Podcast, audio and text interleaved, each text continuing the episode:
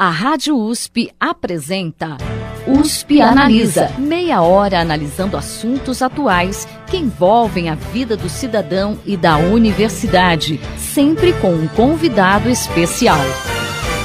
USP Analisa.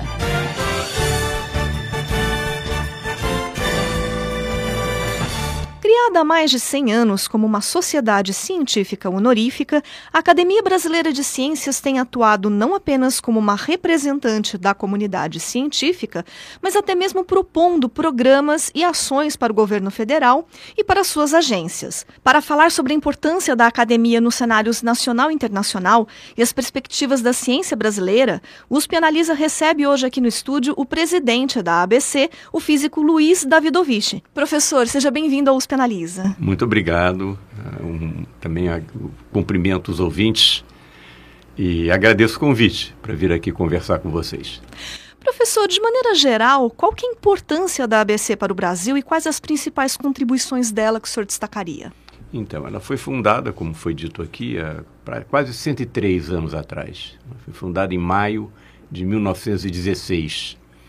E desde então ela tem dado contribuições fundamentais para a ciência brasileira. É, o pessoal talvez não saiba que a Rádio Roquete Pinto, que era uma rádio cultural, foi fundada na Academia Brasileira de Ciências.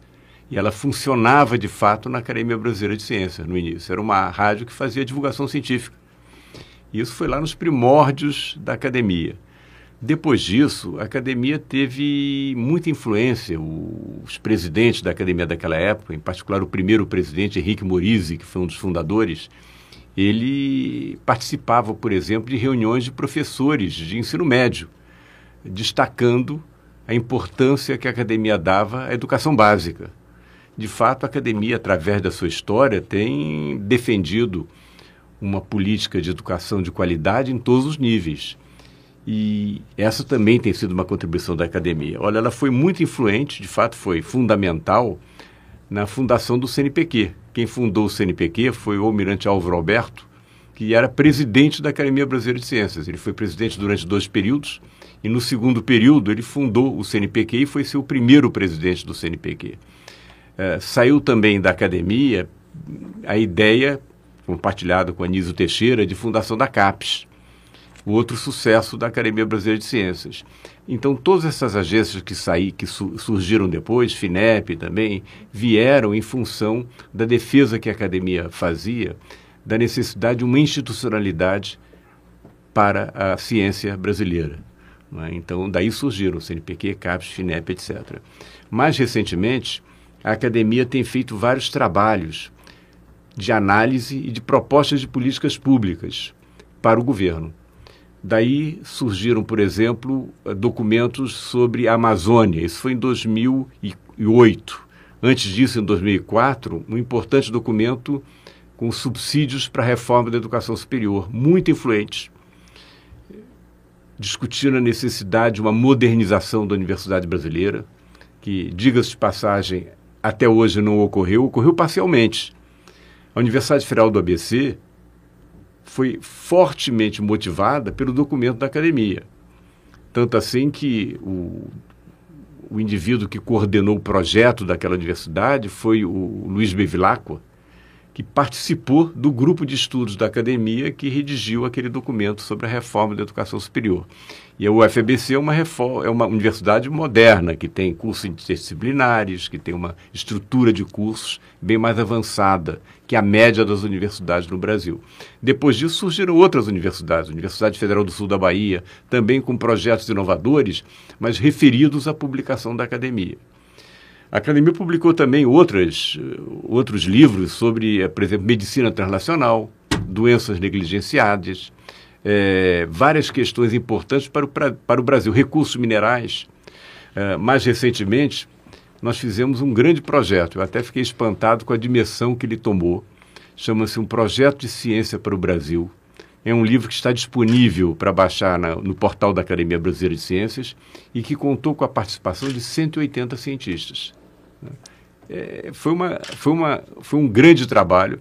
Levou dois anos para fazer. O livro está aí. É um livro bonito, bem feito, tá?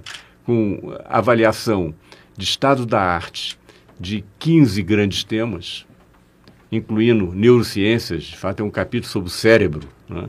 tem um capítulo sobre ecossistemas, capítulo sobre Amazônia, capítulo sobre ciência na agricultura, ciências básicas, um capítulo exclusivamente sobre inovação. Então, essas publicações são ferramentas para políticas públicas. Esse projeto de ciência para o Brasil, além de analisar o estado da arte, cada capítulo tem propostas de políticas públicas para aquele setor. E essa eu acho que é uma contribuição muito importante da academia. De fato, eu considero a Academia Brasileira de Ciências como um centro de pensamento sobre o país que congrega os melhores profissionais que tem no, no país. Eu não estou falando aí somente dos membros da academia, porque nesse projeto de Ciência para o Brasil, teve muita gente que participou que não é membro da academia. Né? A gente conclama os especialistas no assunto a participar. Recentemente, nós fomos convocados pelo ministro de Minas e Energia, Almirante Bento, a colaborar com uma análise do que aconteceu na represa de Brumadinho. É, então, nós já formamos um grupo é, de engenheiros especializados no assunto. Vamos ter um, uma oficina de trabalho sobre isso, agora em março. Uma primeira parte vai reunir uh, especialistas realmente em represas, especialmente nesse tipo de represa, porque nós temos um problemão, irmãos. Não é só esse acidente. Né? As represas estão sendo descomissionadas. Como desco descomissionar uma empresa? Né? E até como, como, aproveitar, né, professor? Como aproveitar isso? Como proteger as empresas que estão aí para evitar novas catástrofes? Alguns falaram até assim, não, vamos fazer editais, tal, fazer pesquisa. Nós dissemos, não vamos fazer editar, não. Vamos chamar os melhores especialistas, porque é uma urgência nisso. Não adianta fazer um projeto de pesquisa de um ano, porque o cálculo é o seguinte: quantas pessoas morrerão durante esse ano devido à ausência de soluções. Então, nós estamos fazendo isso.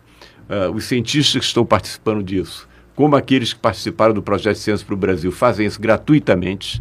Ninguém ganha dinheiro com isso, ninguém recebe por isso. E para esse trabalho, para o Ministério de Minas e Energia, eu faço questão de fazer isso gratuitamente.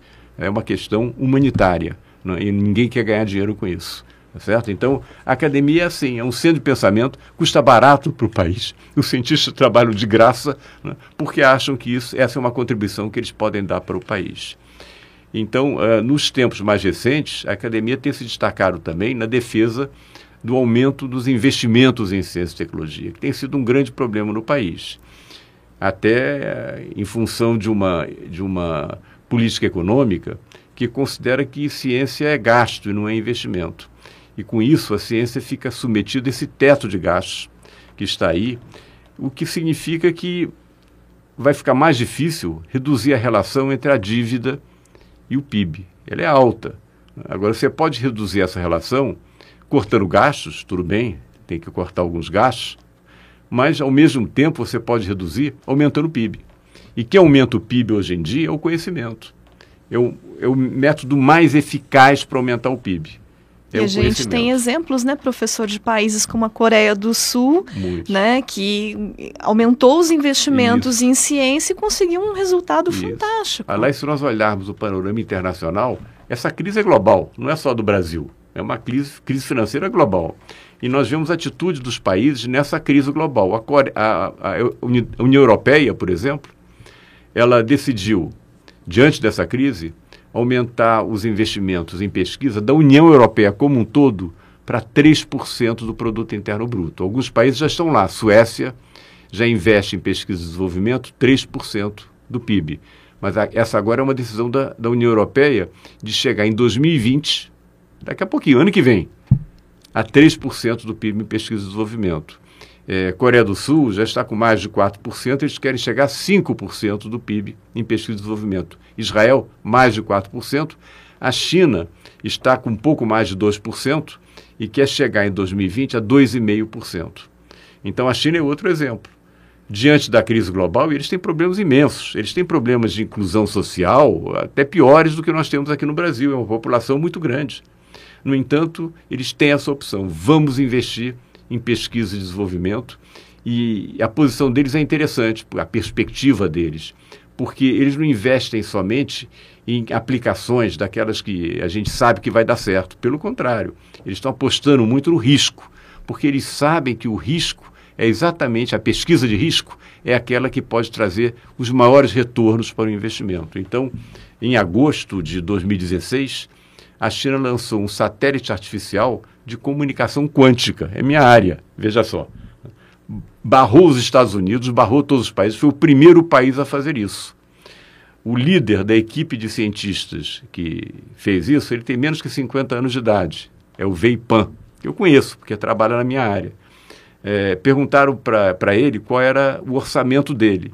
Eu faço essa brincadeira com meus colegas aqui no Brasil, né? Vocês conseguem imaginar? Então eles fazem alguma adivinhação, quanto, não sei o quê, centenas de milhões, ninguém acerta. Sabe por quê? Porque não tem orçamento. O que ele precisar, ele pede e ganha é considerado um projeto estratégico, sem aplicação certa imediata. É, é, é chamada comunicação quântica. Tem risco, mas eles querem estar lá na fronteira. Eles sabem que se der certo, o ganho vai ser imenso. E se a gente tem tantos bons exemplos assim, professora, pelo mundo afora, o que, que, acontece aqui no Brasil que a gente vai na contramão é. dessas ideias? Pois é, eu acho que isso é um. A resposta a essa pergunta é complexa. Depende de muitas coisas. Claro que uma primeira observação, e às vezes eu brinco com isso, né, é que talvez nossos economistas, aqueles que estão no governo, não tenham feito um curso sobre a importância de ciência e tecnologia no desenvolvimento econômico, quando estavam na graduação. É, devia ser obrigatório esse curso para os economistas. De fato, uh, se você vê quem ganhou o Prêmio Nobel de Economia no ano passado, uh, um deles foi um economista lá dos Estados Unidos, cujo trabalho consiste exatamente nisso, em demonstrar, porque lá eles não, não é apenas uma hipótese, é uma teoria, eles demonstram o papel das ideias no desenvolvimento econômico, mostrando que isso é importantíssimo. Uh, foram dois economistas que ganharam. Um mostrou isso, o outro mostrou a importância do controle de, de, de, de poluição, da, da, da ciência do clima, se quiser, para o desenvolvimento econômico. Ao contrário do que dizem pessoas que o controle da, da poluição vai penalizar as empresas. É o contrário. E tanto é o contrário que quando o Trump disse que ia sair do Acordo de Paris, quem protestou foram grandes empresas norte-americanas, que já tinham tomado todas as medidas necessárias para reduzir a poluição, sabendo que isso ia melhorar os negócios delas. Então, isso é um conhecimento que está bastante universalizado, mas ainda não está aparentemente internalizado, especialmente nas equipes econômicas dos nossos governos. Agora, isso é parte da explicação. Porque se, por outro lado, a sociedade estivesse convencida da importância da ciência e da inovação para o desenvolvimento econômico, para a vida deles, para a vida de cada uma dessas pessoas, seria mais fácil né? a equipe econômica seguir essa linha, o governo seguir essa linha e o Congresso seguir essa linha também. Então, acho que isso depende de uma compreensão da sociedade em geral em relação a esse problema. E aí nós caímos num déficit que existe atualmente no Brasil, que tem a ver com a educação em ciências, e com entendimento de ciências pela população. Nosso, nossa educação em ciências é muito baseada no, quando existe, no cuspe-giz. Aliás, eu devo dizer, quando existe e é correta, não é? é baseado no cuspe-giz. Outros países já superaram muito essa fase. Olha, foi há muitas décadas atrás, o, a União Soviética lançou um satélite artificial Sputnik. Os Estados Unidos entraram em pânico, achando que iam perder a corrida espacial. Essa foi a ocasião do famoso discurso de John Kennedy, chamado o Discurso da Lua, em que ele disse que nós, falou assim, nós escolhemos ir para a Lua. E fizemos essa escolha não é porque é fácil, é porque é difícil. Mas o que, que significou aquele discurso? Ele falou: na próxima década colocaremos um ser humano na Lua. A partir desse discurso, eles mudaram o perfil da educação básica no, nos Estados Unidos. Transformaram os livros textos. Eu estudei no livro de física desses, chamado Physical Science Studies Committee, PSSC. Foi traduzido para o português pela Universidade de Brasília. Também tem um de química, um de matemática. É aprender física com a mão na massa ensinando a fazer experimentos com objetos em torno da criança, testando várias leis da física em casa. Então, mudaram a educação básica, mudaram o perfil industrial e, em menos de uma década, em nove anos, colocaram o homem na Lua. Né? Então, e, e, esse problema da educação uh, básica acaba impactando até a própria educação superior, né, claro, professor? Claro que impacta. Então, é uma questão fundamental até para poder uh, é, apagar, digamos, né, o destino das crianças que uh, tem sua origem no berço em que nasceram. Em outras palavras, a escola básica, o ensino básico em outros países tem essa função, né, equilibrar, fazer um ajuste na educação das crianças e homogeneizar esse sistema, independentemente do berço onde nasceram as crianças. É dar mesmas oportunidades para essas crianças. Isso, infelizmente, no Brasil nós ainda estamos longe disso. Estamos longe disso. A escola, o ensino básico, não apenas uh, não contribui para eliminar essas diferenças ou para reduzir as diferenças, como, pelo contrário, reforça essas diferenças. Na medida em que crianças oriundas de uma classe média mais abastada têm um ensino muito melhor que crianças mais pobres. Então, isso precisa ser corrigido com urgência, porque isso, isso aumenta a desigualdade no país. E aumentar a desigualdade prejudica não só o desenvolvimento do país, prejudica o protagonismo internacional do país, reduz o número de cientistas que nós podemos ter no país, mas, além disso, ameaça a democracia. Então é uma questão fundamental para o país. Ou seja, a gente tem um desperdício de cérebros e, ao mesmo tempo, por conta né, dessa crise na ciência, a gente tem uma fuga de cérebros. Certamente. Então, como a gente age nesse caso, professor? A gente também pode a, a pensar em mudanças estruturais na universidade brasileira para tentar reverter, no, no, caso, a fuga dos cérebros então, no Brasil? É, isso está havendo realmente, era uma coisa que a gente ouvia falar, tal grupo, tal grupo. Agora, eu acho que se você perguntar para vários pesquisadores, aqui no estado de São Paulo ainda está melhor, né? porque tem a FAPESP, grande, grande invenção. Né? Mas em outros estados é, nós estamos vendo isso. Dizer, eu vejo isso lá no, no, meu instituto, jovens brilhantes saindo do país, e está todo mundo vendo isso. Então, isso é muito prejudicial para o país. Para os outros países, é um grande presente, né? porque eles não gastaram com a educação desse pessoal. Vem lá, cai do céu para eles, né? pesquisadores bem formados, já com mecanismos de seleção, porque os que estão saindo são os melhores. Então, isso é muito grave. E como é que você reverte isso? É, para reverter isso, não é apenas uma questão de dinheiro, de recursos. Recursos são importantes. Porque você, para ter ciência de fronteira, você precisa de equipamento de fronteira. Estou falando em média. Às vezes, um cientista consegue fazer um, um grande resultado com equipamento que não é de fronteira. Mas, em média, é assim. Lá na China, eles estão investindo em massa em grandes equipamentos. Tem aparelhos lá de análise genética incríveis, tá certo? Tem computadores que estão entre os maiores do mundo em termos de velocidade, armazenamento, são impressionantes. Então, eles estão colocando dinheiro nisso. Então, isso é importante. É? Ter recursos, mas não é recurso, é recurso com ambição. Não é recurso para continuar fazendo o que se está fazendo. Eu acho que um dos efeitos perversos desses cortes orçamentários que nós tivemos nos últimos anos é acomodar as pessoas. As pessoas começarem a pensar pequeno. Vamos fazer o que dá para fazer. Isso é péssimo para o país. Né? Porque a ciência vive do sonho. Você tem que sonhar, o cientista sonha. Né? Sonha com as coisas que ele quer fazer, com as coisas que. E as coisas que o cientista sonha, eh, não pode. Essas limitações materiais, ele passa por elas, no sonho. E depois persegue né, o equipamento que vai permitir realizar esse sonho. Então, as pessoas se autocensurarem, de, de dizerem, não, isso aí está complicado, vou fazer o que é possível, isso é muito ruim. Nós temos que batalhar, né? temos que ter esperança. Alguém já disse que esperança não vem do verbo esperar, né? porque quem espera nunca alcança. Né? Esperança vem do verbo esperançar. É um verbo diferente de esperar, não tem nada a ver com esperar. É, esperança tem a ver com esperançar. Esperançar não é esperar. Esperançar, o ato de ter esperança, é o ato de batalhar pelo futuro, batalhar pelo sonho. É isso. É interessante isso. É o contrário de esperar. Esperançar é ação. Está envolvido na ação. Então, então os recursos são importantes. Agora, é muito importante também, isso vem com os recursos, mas não necessariamente, mas frequentemente vem junto, é ter uma grande motivação no país, ter uma agenda nacional, que as pessoas sintam que estão participando, ter uma liderança. Eu diria que é papel da mais alta liderança do país apontar essa direção, dizer claramente que ciência e tecnologia são fundamentais para o desenvolvimento nacional. É isso. E falando na mais alta liderança do país, no período eleitoral, a Academia Brasileira de Ciências encaminhou aos candidatos né, um documento com propostas para formulação de um plano de Estado de ciência e inovação tecnológica e que também falava da importância dessas áreas para o desenvolvimento do país. Na época, vocês receberam um retorno do atual presidente Jair Bolsonaro, se comprometendo a terminar o governo com 3% do PIB investidos em pesquisa e desenvolvimento.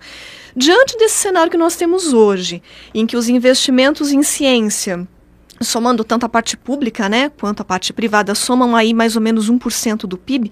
O senhor acha que essa é uma meta possível de ser cumprida em tão pouco tempo? Olha, eu acho difícil, acho que tem vários obstáculos aí, é, mas eu acho que, que tem sentido você ter metas ousadas. E claro que o nosso acompanhamento do atual governo vai levar em conta essa promessa. E realmente para você cumprir, não, não vai dar para esperar para os dois últimos anos do mandato. Tem que começar já. Né? Senão você não consegue alcançar os 3%. Então, é, eu acho muito importante observar o que vai acontecer nesse ano, em termos de orçamento. O orçamento para 2019 precisa ser corrigido com urgência. É, basta ver que a FINEP tem para financiamentos reembolsáveis, quer dizer, financiamentos para pesquisa que não são para empresas, um orçamento de 850 milhões, é menor do que o do ano passado, e é menor que o orçamento da FAPESP, esses 850 milhões. Né? Não dá para nada, não dá nem para quitar a dívida da, da, da, FINEP, a dívida que ela tem em função de projetos que ela já aprovou no passado. O CNPq, com o atual orçamento, consegue ir até final de setembro com as bolsas, porque esse orçamento é três quartos do que ele precisa para poder quitar todas as bolsas até dezembro. Então você pega um quarto, significa um quarto de ano. Então outubro, novembro, dezembro. Outubro, novembro, novembro dezembro ficam descobertos. Né? Isso eu estou falando só das bolsas, porque também não tem sentido você ficar dando bolsas para estudantes e pesquisadores e, e eles não terem recursos para fazer pesquisa. Então não estou falando nem do recurso de investimento do CNPq, é só de bolsas. Então a situação é grave, é séria ela se soma à situação de vários estados cujas fundações de amparo pesquisa também estão em situação precária. Então, isso cria uma situação que gera fuga de cérebros, gera desânimo de jovens que poderiam ser cientistas, mas que acabam procurando outras carreiras porque veem que a situação está difícil. Isso é preciso reverter com urgência. Reverte-se fazendo um, um pronunciamento da Lua, como fez John Kennedy lá nos Estados Unidos. Né? Essa é a nossa agenda. Né? Nós vamos lutar nessa área com esse objetivo. E aí cabe a pergunta: né? qual será a lua do Brasil? Né? Claro, ir à lua nós não vamos fazer porque os Estados Unidos já foram e agora a China foi pelo lado escuro, né? Entrou pelo lado escuro da lua. Então, qual será a nossa agenda? Quais serão nossas prioridades? Então, esse é um debate que é muito importante. Eu quero dizer que a Academia Brasileira de Ciências, mas não só ela, a comunidade científica tem contribuído para esse debate. Então, é óbvio, por exemplo, se nós considerarmos que o país tem 20% da biodiversidade mundial, que uma tecnologia baseada nessa biodiversidade devia ser altíssima prioridade nacional. Uma biotecnologia baseada na biodiversidade brasileira tem que ser uma prioridade. No entanto, o que, é que nós vemos? Primeiro, a pesquisa em relação à biodiversidade, atualmente, está sendo dificultada por regulamentos federais extremamente uh, complexos e restritivos, a ponto de uh, cientistas franceses, que estão lá na Guiana Francesa, fazerem pesquisa com essa biodiversidade amazônica, que nós não podemos fazer, e obterem patentes em relação a isso, a ponto de empresas brasileiras se estabelecerem na Colômbia porque lá os regulamentos facilitam mais elas trabalharem com a biodiversidade amazônica. É? Então, essa é uma questão fundamental para o país. Isso devia ser uma grande linha de financiamento, de encomendas de Estado, é? promovendo empresas, startups nessa linha. Tem que mudar a, o decreto de biodiversidade para facilitar as pesquisas no setor. Nós estamos trabalhando nesse sentido, mas é mais que isso tem que haver um movimento geral. Quando eu falo de movimento geral, não é só Ministério de Ciência e Tecnologia, não. Entra aí, né? Ministério de Economia, agora que absorveu Indústria e Comércio. Né? Entra vários Ministérios da Saúde, importantíssimo. Os, o Brasil tem o SUS, que é um fantástico comprador de medicamentos. Então já tem até mercado de consumo para um, uma, uma, uma ação nesse sentido da biotecnologia. Nós, nós temos isso no Brasil e não aproveitamos.